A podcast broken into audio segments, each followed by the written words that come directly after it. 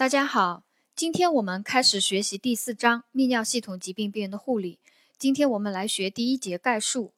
呃，第一节概述这里面的内容很多，考点知识点也很多，内容比较细。学好这一节呢，对于理解后面泌尿系统疾病的病因、呃临床表现、发病机制呢，非常的有帮助。所以呢，请大家能够认真的把这一节听完。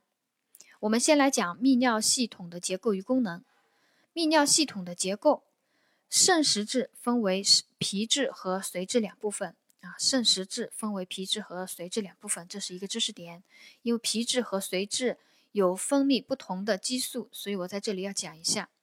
嗯，还有肾单位是肾脏结构和功能的基本单位，这是另一个知识点啊，考点。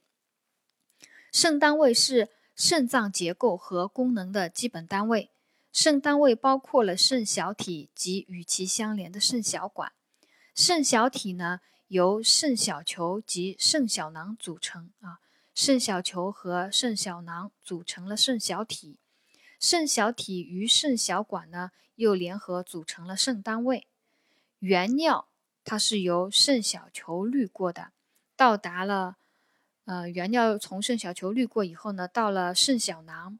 再从肾小囊到达肾小管啊，这是尿液的一个路径。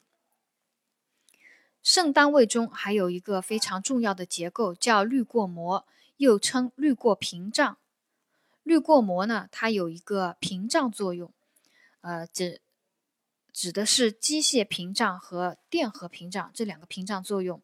机械屏障呢，是滤过膜仅允许一定大小的蛋白质分子通过。啊，它允许一定大小的蛋白质分子通过，起一个机械屏障的作用。还有一个是电荷屏障作用。滤过膜上有富含负电荷的咸酸蛋白和硫酸类肝素，可以阻止带负电荷的血浆白蛋白从滤过膜通过，这是滤过膜的一个电荷屏障作用。滤过膜这两个屏障作用，机械屏障作用和电荷屏障作用，任何一个屏障受到损伤，都可引起蛋白尿啊，这也就是蛋白尿形成的一个机制。泌尿系统结构里面呢，还有一个重要的结构叫肾小球旁器。肾小球旁器位于皮质肾单位内，它有球旁细胞、致密斑。和球外膜细胞三者组成啊，我们听到球旁细胞，哎，有一种熟悉感。球旁细胞呢，它主要来就是作用呢，能够分泌肾素。致密斑呢，它是能够调节球旁细胞分泌肾素的。呃，我之所以要讲球旁细肾小球旁器这个结构呢，是因为它里面的球旁细胞，呃，能够分泌肾素。肾素呢，在泌尿系统疾病中啊，起一个非常重要的作用，所以我在这里给大家讲一下。下面我们接着讲肾脏的生理功能。肾脏的生理功能主要就是肾小球的滤过功能、肾小管的重吸收、分泌、排泄、浓缩和稀释功能，还有肾脏的内分泌功能以及肾脏的细膜功能。我们经常要考的一个啊，就是肾小球的滤过功能。不过肾小球的滤过功能呢，我们比较熟悉，也没什么特别要讲的。主要考点呢都在肾小管的功能里面啊。我们重点来学习一下肾小管的功能。首先，肾小管的功能有重吸收功能。啊，重吸收功能指的是呃对机体有用物质的重新吸收啊，比如还有对水。对无机磷、对钙、对钠的重吸收，还有维生素、氨基酸、蛋白质等，都在肾小管可以进行一个重吸收，这是肾小管的重吸收功能。肾小管还有一个分泌和排泄功能。肾小管可以将本身产生的或血液中的某些物质分泌排泄到尿中，比如说氢离子、氨、和肌酐等，都可以由肾小管排泌生成。呃，借此呢来调节人体的电解质和酸碱平衡，这是肾小管的分泌排泄功能。肾小管还有一个浓缩和稀释功能，主要是对水的平衡。对水的平衡进行一个调节。当机体缺水时，从吸收增加，尿比重上升，尿液浓缩；当机体水分增多时，尿比重降低，尿液稀释，排出身体多余的水分。这是肾小管的浓缩和稀释功能啊！我把肾小管的功能再来复述一遍：主要一个重吸收功能，将机体将对机体有用的物质，比如说葡萄糖、氨基酸、蛋白质、维生素、钾、钙、钠、水、无机磷等，在肾小管进行一个重吸收；还有一个分泌和排泄功能，将呃本身肾小管将本身产生的或者血液中的某些物质。分泌排泄到尿中，排出体外，比如说氢离子胺和肌酐等。还有一个浓缩和稀释功能，主要是对水平衡的水平衡进行一个调节。机体缺水时，从吸收增加，尿比重上升，尿液浓缩；当机体水分过多时，尿比重下降，尿液稀释，排出机体多余的水分。这是肾小管的一个功能。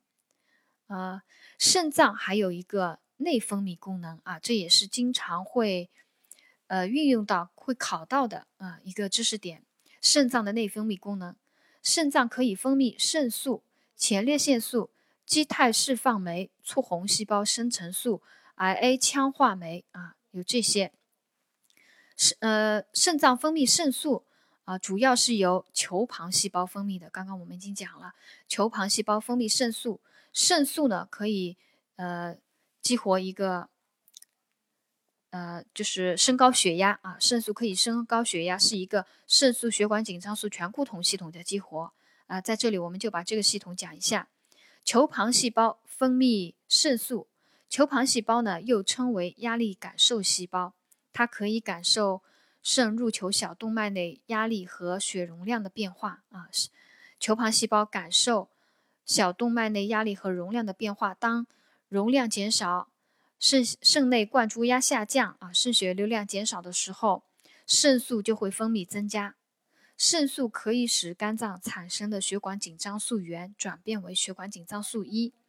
血管紧张素一的升压作用不明显，血管紧张素一要经过血管紧张素转换酶的作用，生成升压作用明显的血管紧张素二和血管紧张素三来起到一个升压作用。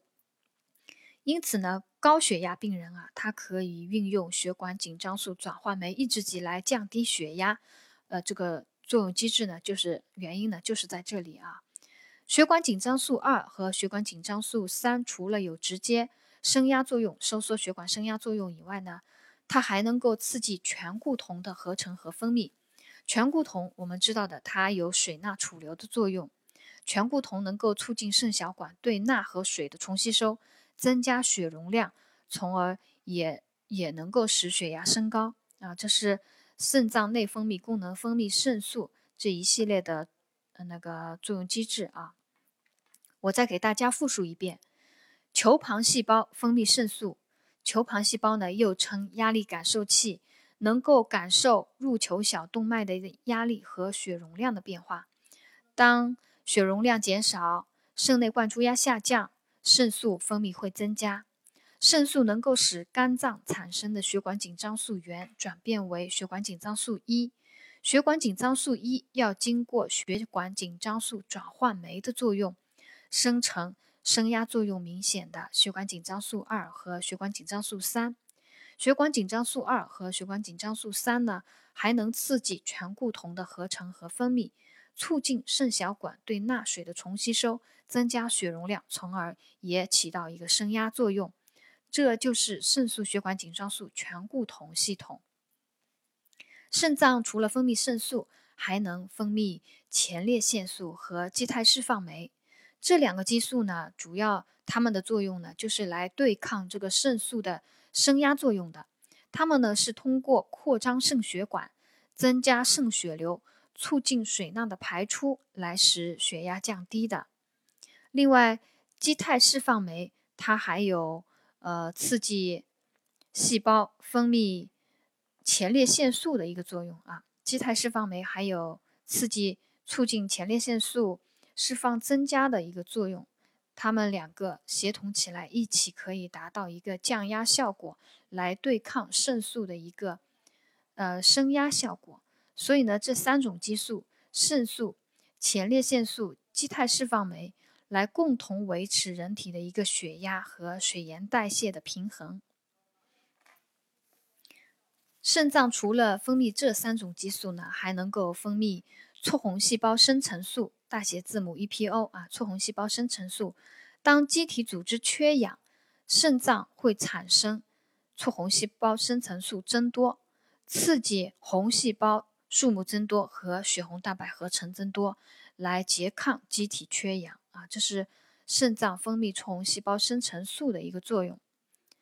呃，肾脏呢还能分泌 IA 羟化酶，IA 羟化酶呢，它主要是使二五。羟维生素 D 三转化为有活性的一二五二羟维生素 D 三啊，一二五二羟维生素 D 三我们也比较熟悉，在佝偻病当中也起一个重要的作用。另外，最后一个肾脏的呃功能还有一个叫细膜功能，这个呢我们平常考的不多啊。细膜功能主要是分指的是细膜细胞分布于毛细血管畔之间起。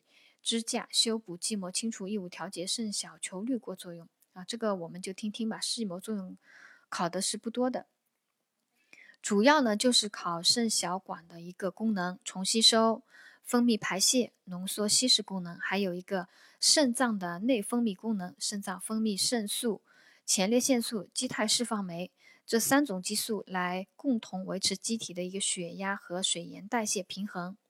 还可以分泌促红细胞生成素，在机体缺氧时促进呃骨髓红细增殖分化，使红细胞数目增多，血红蛋白合成增多，来拮抗机体缺氧。还可以分泌 IA 羟化酶，使二五羟维生素 D 三转化为有活性的一二五二羟维生素 D 三，从而调节钙磷代谢。接下来呢，我们就来讲泌尿系统疾病病人的症状及辅助检查的评估。呃，它的症状呢，泌尿系统疾病症状主要有水肿、排尿异常、尿量异常、尿液异常，呃，和肾性高血压啊这几个临床症状，我们逐一来讲一下。首先，水肿，水肿是肾小球疾病最常见的临床表现啊。水肿是肾小球疾病最常见的临床表现。水肿分为两大类，一类是肾炎性水肿，另一类是肾病性水肿。啊，我们怎么来区分这两个不同类型的水肿呢？肾炎性水肿是由肾小球滤过率下降引起的。呃，肾小球肾小球滤过率下降，肾小管的重吸收功能正常，导致一个球管失衡啊。滤过下降，但是重吸收正常，导致一个球管失衡，引起了水钠储留。它主要是毛细血管的净水压增高，导致了水钠储留于细胞外液的各个部分。水肿呢，常为全身性，而以眼睑、头皮等组织疏松处为主，这是肾炎性水肿的一个特点。肾病性水肿呢，主要是由于大量蛋白尿造成的。血浆胶体渗透压降低，导致液体从血管内进入了组织间隙而产生水肿。受受受重力作用的影响呢，水肿多从下肢开始。细胞外液量主要积聚在组织间隙呢，导致血容量减少啊。它是液体从血管内进入到了组织间隙，血容量减少了，故临床可以没有高血压及循环淤血的表现，而。那个肾炎性水肿呢，往往都有高血压的啊。肾炎性水肿是肾小球滤过率下降，重吸收功能正常，导致一个球管失衡，引起水钠储留，主要是毛细血管进水压增高，导致了呃钠水储留于细胞外液的各个部分，因此水肿常为全身性，以眼睑、头皮等组织疏松处为宜。肾病性水肿呢，主要是大量蛋白尿造成的。血浆胶体渗透压降低，血管内的液体进入到了组织间隙，血容量减少，临床可可无高血压及循环淤血的表现。呃，组积聚在组织间隙内的水呢，受重力作用，所以呢，肾病性的水肿啊，一般从下肢开始，啊，一般是从下肢开始的。肾病性水肿就这样一个特点，因有效循环血量减少，激活了啊，有些病人因循环血容量减少，激活了肾素、血管紧张素醛固酮系统，呃，抗利尿激素分泌增加，能够进一步加重水肿啊。这有这样一句话，我们了解一下。呃，第二个症状呢是排尿异常，排尿异常就是指尿路刺激症和遗尿。尿路刺激症包括尿频、尿急、尿痛、排尿不尽感及下腹坠胀。遗尿是指入睡后不自主的排尿而尿床者，啊，这是排尿异常。尿量异常呢，主要就是考考那个几个数字啦。每日正常人每日二十四小时尿量平均约为一千五百毫升啊，正常的每日尿量约为一千五百毫升。每日尿量多于两千五百毫升的为多尿。每日尿量少于五呃少于四百毫升，或每小时尿量小于十七毫升的为少尿；每日尿量小于一百毫升或者十二小时无尿的，啊称为无尿，这是尿量异常一个考点。正常尿量一千五，大于两千五的多尿；每日尿量少于四百毫升或一小时尿量少于十七毫升的为少尿；少于一百毫升或十二小时无尿的称为无尿，啊。尿量异常啊，尿量异常指的是蛋，啊尿液异常啊。刚刚讲的是尿量异常，现在讲尿液异常。尿液异常指的是蛋白尿、血尿、白细胞尿、脓尿、菌尿，还有管型尿。在这里的考点呢，也就是考几个数字：蛋白尿每日持续超过三点五克每一点七三平方米啊，这个一点七三平方米指的是体表面积，或五十毫克每千克体重的。称为大量蛋白尿啊，每日持续超过三点五克每一点七三平方米体表面积，或五十毫克每千克体重的，称为大量蛋白尿。血尿，新鲜尿沉渣每高倍视野红细胞超过三个的，称为镜下血尿啊。新鲜尿沉渣每高倍视野红细胞超过三个的，称为镜下血尿。呃，新鲜离心尿每高倍视野白细胞数超过五个的，称为白细胞尿或者脓尿。还有一个呃考点，中段尿图片镜检，每个高倍视野均可见细菌，或者培养菌落计数超过十的五次方每毫升的，可做出泌尿系统感染的诊断啊。考的这个数字呢，就是这个三五和十的五次方，啊，还有一个管型尿也是一个数字。若十二小时尿成渣计数管型超过五千克，或镜检出其他类型管型时，可称为管型尿啊。我们再把这个尿液异常，我们再来把它复述一遍啊，复述学习一遍。蛋白尿每日持续超过三点五克每一点一点七三平方米体表面积。或五十毫克每千克体重，称大量蛋白尿。血尿，新鲜尿成渣每高倍视野红细胞超过三个为镜下血尿。呃，新鲜离心尿，新鲜离心尿每高倍视野白细胞数超过五个，称为白细胞尿或脓尿。中段尿图片镜检，每个高倍视野均可见细菌，或者培养菌落计数。超过十的五次方每毫升啊，十的五次方每毫升的，可做出泌尿系统感染诊断。管型尿，若十二小时尿成渣计数管型超过五千个啊，五千个，记好这个数字五千个，或者镜检出其他类型管型时，称为管型尿。呃，第五个临床症状有肾性高血压，也是一个考点。肾脏疾病几乎均可引起高血压啊，是继发性高血压的常见病因之一。根据解剖，可以分为呃肾血管性高血压和肾实质性高血压。肾血管性高血压呢，是指肾动脉狭窄堵塞引起啊，可以发展为急进性高血压，但在临床呢占了少数。临床上多数呢是肾实质性高血压，是肾性高血压的常见的原因，主要是由急慢性肾小球肾炎。慢性肾盂肾炎等肾直肾实质性疾病引起的啊。慢性及慢性肾小球肾炎、慢性肾盂肾炎等肾实质性疾病可以引起肾实质性高血压，是临床上常见的啊肾性高血压的原因。肾性高血压按照作用机制呢，又可以分为容量依赖型和肾素依赖型。容量依赖型呢，是由水钠储留引起血压增高，它利用。排钠利尿剂限制水钠摄入，可以明显的降低血压的。还有一种呢，叫肾素依赖型，呃，高血压，它是由肾素血管紧张素醛固酮系统被激活引起的。啊，这个我们刚刚在前面讲到了。呃，肾实质性高血压中，百分之八十以上为容量依赖型，只有百分之十左右为肾素依赖型。肾实质损害以后呢？还可以引起肾内降压物质分泌减少，就我们刚刚前面所讲的那个基肽释放酶啊和前列腺素等，它们有降低血压作用的。当肾实质受到损害以后，这些能够降降血压的物质分泌减少，也引起了血压升高。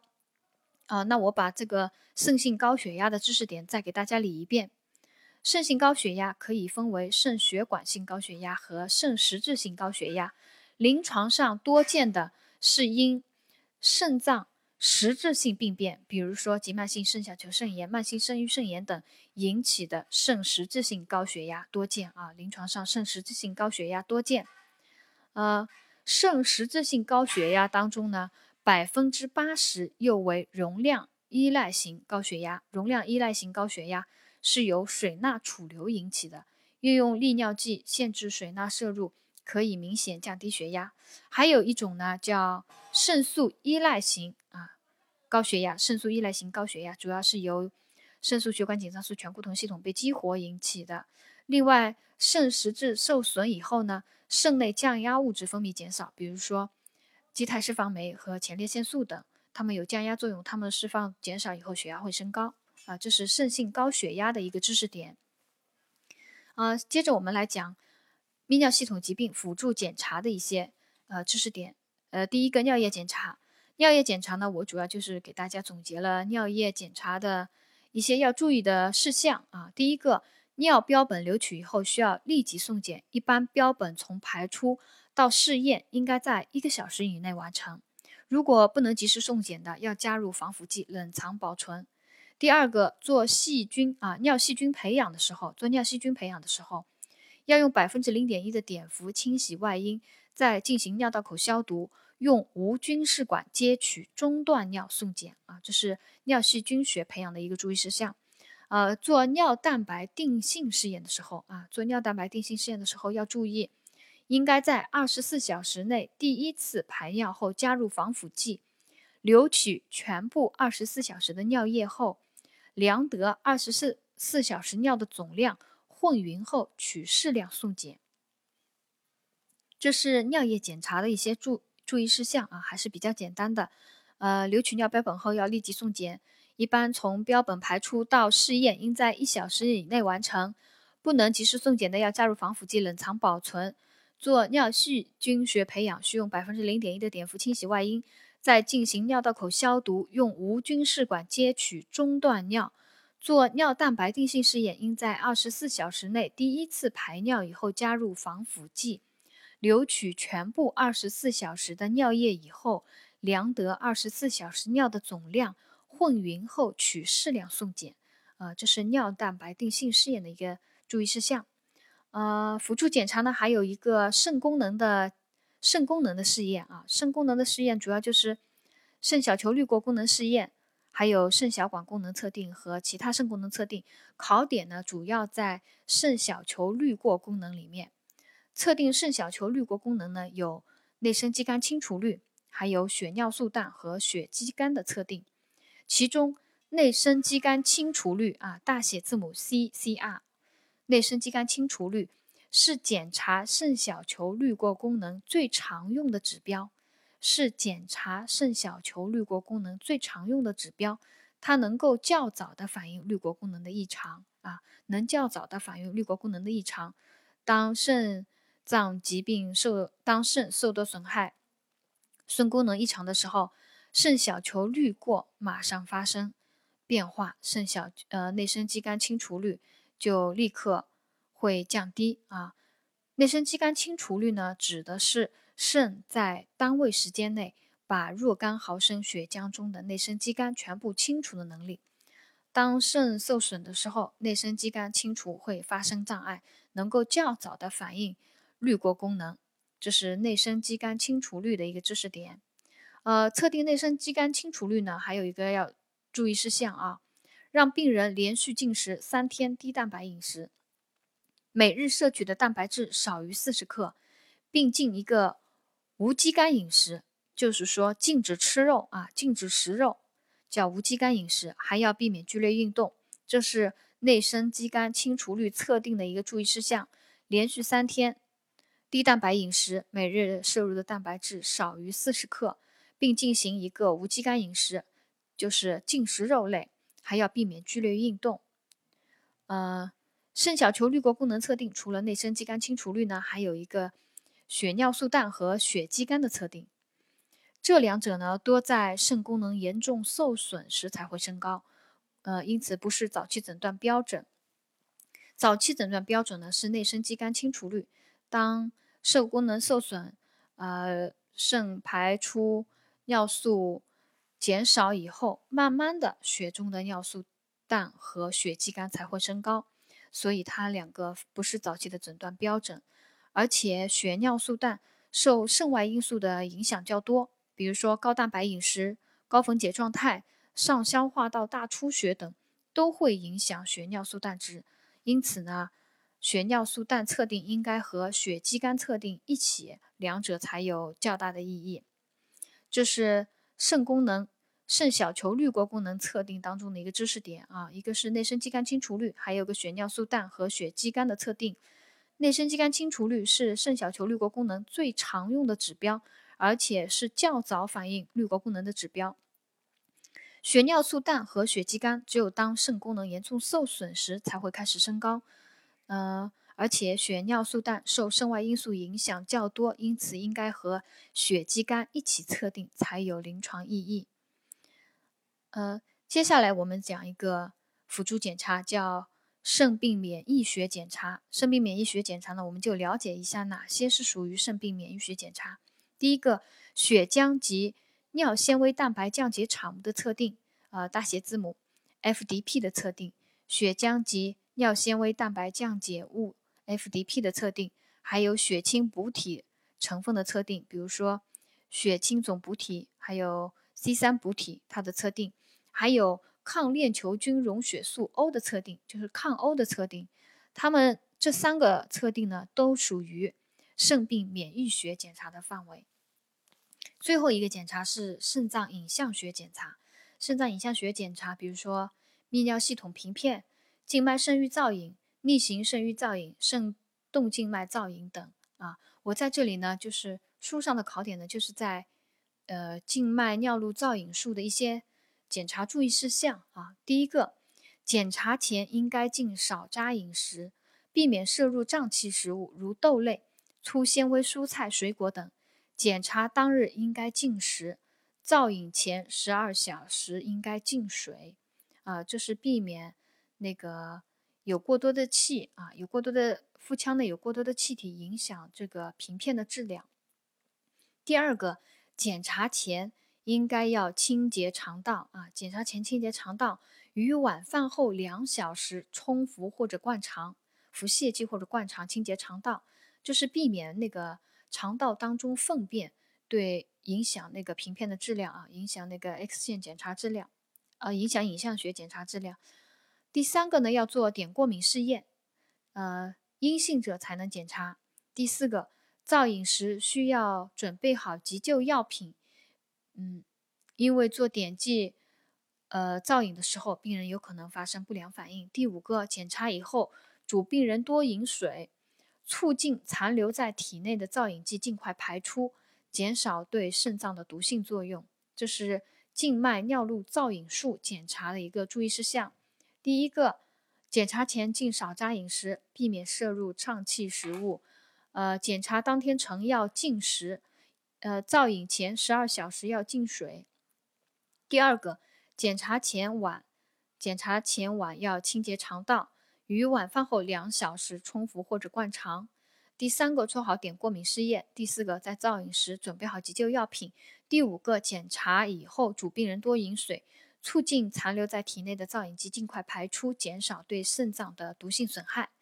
啊，到这里呢，我们第一节所有的知识点跟考点呢就总结结束了。呃，大家。嗯，还要结合书本，再把这一节的内容呢，再好好的理一遍。呃，谢谢大家的收听，再见。